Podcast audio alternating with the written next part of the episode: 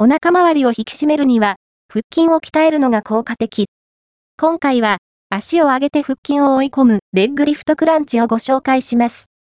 フォームを気をつけながら、勢いをつけずにやっていきましょう。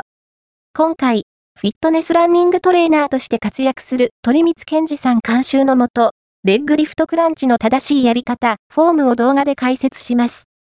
紹介しているのは、10回 ×3 セットのトレーニングです。動画を見ながら、ぜひ実践してみてください。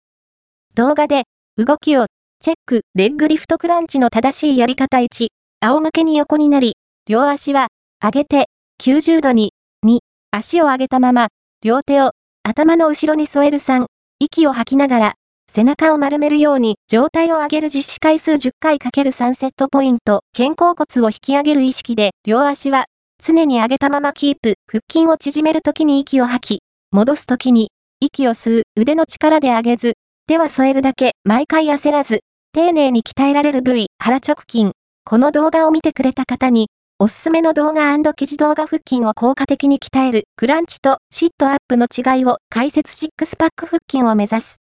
2分間のクランチトレーニング記事腹筋を割る方法は、まず、体脂肪を減らす。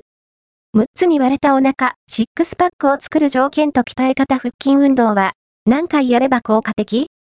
シットアップやクランチは腰に悪い？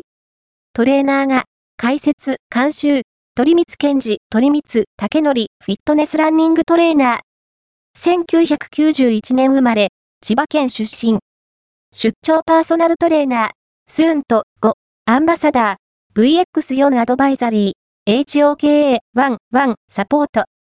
株式会社ブースト、https コロンスラッシュスラッシュ、ブースト inc.jp、マネジメント契約、故障せずに、年間 7000km を走破する男を合言葉に、積極的にランニングを行っている。